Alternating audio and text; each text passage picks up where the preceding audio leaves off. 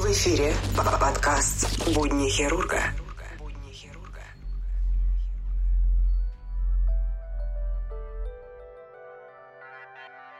Всем привет!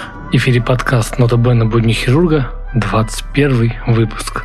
Сегодня речь пойдет о таком препарате, как ботокс и вообще о ботулинотерапии и немного истории об этом. Прошло много лет с тех пор, как исследователи впервые сообщили нам, что гусиные лапки и морщины на лбу легко можно разгладить ботулиническим токсином. Такие инъекции официально одобрили, но история волшебного средства от морщин богаче и удивительнее. 1820-е годы. Несколько десятков людей отравились кровяной колбасой. Они погибли.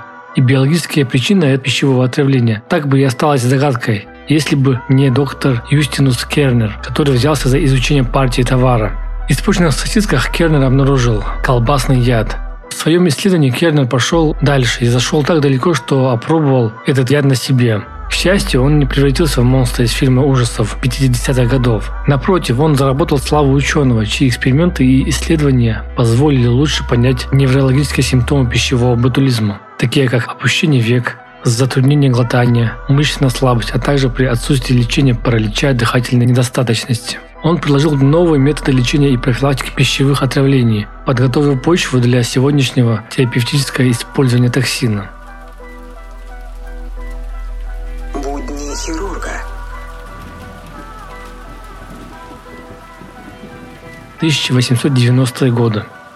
Через 70 лет за изучение колбасного яда взялся доктор Эмиль Пьер ван Эрмингем из Бельгии. Его попросили расследовать вспышку ботулизма на поминальном обеде, во время которого три человека погибли, а 23 парализовало. Ван Эрминген учителем которого был доктор Роберт Кох, открывший бактериальные причины сибирской язвы, туберкулеза и холеры, установил связь между ботулизмом и спорообразующей бактерией Bacillus botulinus. Позднее ее переименовали в Clostridium botulinum. Clostridia. После множественных исследований ему удалось идентифицировать семь штаммов ботулинического токсина от А до G, четыре из которых A, B, E и F стали виновниками заболевания.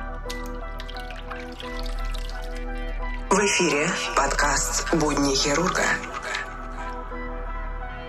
1940-е годы.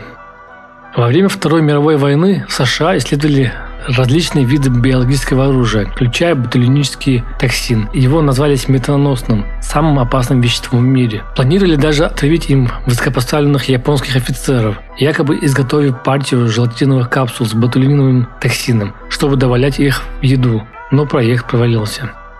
50-е и 60-е. После войны исследователи сфокусировались на болезненных свойствах этого мощного препарата. Очистив ботулинический токсин типа А до кристаллической формы, в 1953 году физиолог Вернон Брукс обнаружил, что в небольшом количестве в виде инъекций в гиперактивную мышцу он блокирует высвобождение ацетилхолина из моторных нервных окончаний, вызывая временное расслабление. Офтальмолог Алан Скотт начал тестировать инъекции ботулинического токсина типа А на обезьянах, оправдываясь тем, что препарат, вызывающий расслабляющие эффекты мышц, мог бы пригодиться в лечении косоглазия. 70-е и 80-е годы. Рождение ботокса. В 1978 году Скотт получил одобрение FDA на введение небольшого количества ботулинического токсина добровольцам эксперимента. В начале 80-х годов он опубликовал ряд исследований, включая работу 1981 года, в которой утверждал, что ботулинический токсин является безопасной и полезной терапией косоглазия. Дополнительные исследования показали, что преимущества препарата выходят за рамки офтальмологии, представляя пациентам временное облегчение спазмом лица, шеи, плеч и даже голосовых связок. В 1988 году фармацевтическая компания Allergan получила право производства партию ботулинического токсина типа А или акулинум, так его называли ранее. А год спустя FDA одобрил ботулинический токсин типа А для лечения как косоглазия, так и блефароспазма, спазма мышц век. Вскоре после этого Аллерган приобрел компанию Скотта и изменил название препарата на компактный и запоминающийся, всем известный Ботокс.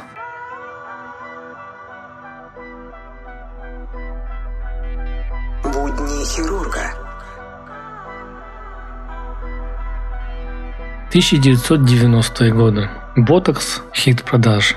Дальше больше. Ученые обнаружили, что инъекции нейротоксина, по крайней мере ненадолго, снимали спазмы мочевого пузыря, судороги, чрезмерное потоотделение и даже церебральный паралич у детей. Но, безусловно, самое потрясающее открытие произошло случайно, когда канадский офтальмолог Жан Карутерс заметила, что у ее пациентов с блефараспазмом пропали мимические морщины на лбу и между бровями. В 1992 году она и ее муж-дерматолог опубликовали исследования, в котором представили ботулинический токсин как простую и безопасную процедуру устранения морщин. Голливудские дерматологи немедленно приняли это к сведению и воспользовались препаратом не по прямому назначению. А к 1997 году ботокс стал настолько популярным, что в один момент временные запасы всей страны закончились, вызвав панику среди приверженцев инъекций. Первая и новая партия ботокса сообщила газета New York Times. Засуха закончилась, ботокс вернулся.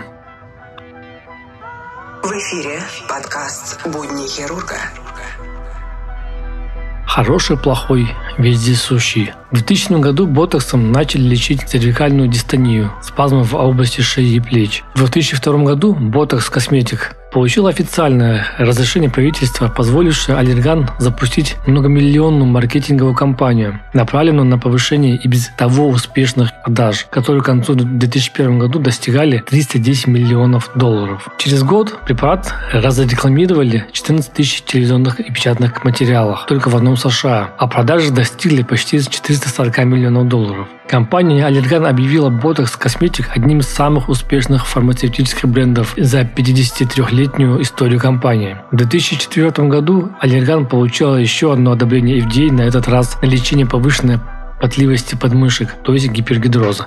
Вскоре процедуры омоложения и инъекции ботокса делали в спортивных залах, торговых центрах, на курортах и вечеринках. Даже было такое понятие, как ботокс-пати, где люди приходили на эти специализированные вечеринки, где могли как бы себе как бы сделать процедуру именно вот ботулинотерапии. Ботокс стал основным продуктом на телевизионных шоу, подходящим подарком на день рождения для друзей, семьи и секретом красоты многих звезд и политиков. К концу 2006 года продажи ботокса взлетели выше отметки 1 миллиард долларов США. Но одновременно с популярностью средств от морщин появились и отрицательные отзывы. Прекрасный яд использовали в качестве средства пыток в сериале «Части тела». Кстати, очень классный сериал, кто не смотрел, я всем рекомендую. Сериал уже, ну, можно сказать, уже по новым меркам уже устаревший, но очень классно снят, и актеры очень хорошо играют. Там даже был момент, где это то ли мексиканский картель, то ли наркоторговцы главного героя поймали, и ему прямо в корень половой члена ввели ботокс. Или то ли хотели ввести, это же точно не помню. Но посмотрите, там очень интересно.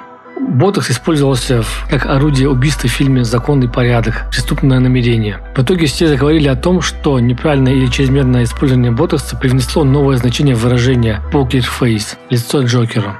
Ботокс можно долго одобрять или отвергать, но нельзя отрицать тот факт, что ядовитое прошлое уже позади, и сейчас это косметическое средство. Несмотря на случающиеся побочные эффекты, опадающие веки, неряшливые брови и, и замороженное выражение лица, является распространенной стандартной процедурой для всех женщин и мужчин. Я бы сказал вот так, что она одна из самых популярных процедур вот такая вот небольшая история про ботокс. В этот раз я очень кратко все рассказал, а не стал подробно углубляться там в тонкости и рассказывать очень долго. Но если вам понравился данный эпизод, данная серия. Ставьте лайки, пишите комментарии. И, ребят, пожалуйста, если вы слушаете через Apple подкасты в данный момент, напишите, пожалуйста, ваш комментарий э, или, и поставьте вашу оценочку 5 звезд, 5 звезд хотя бы. Для меня это очень важно для продвижения подкаста, чтобы он попал в тренды. И если есть какие-то вопросы, пожалуйста, всегда пишите, задавайте мне в Инстаграме, потому что самое главное и самое э, инструмент, где я веду обратную связь, отвечаю на ваши вопросы, это Инстаграм. В Инстаграме можно меня найти легко, а, набирайте «Будни хирурга», я там только один такой. И спасибо вам большое за то, что вы со мной. Всех обнял, до скорых встреч. Будни хирурга.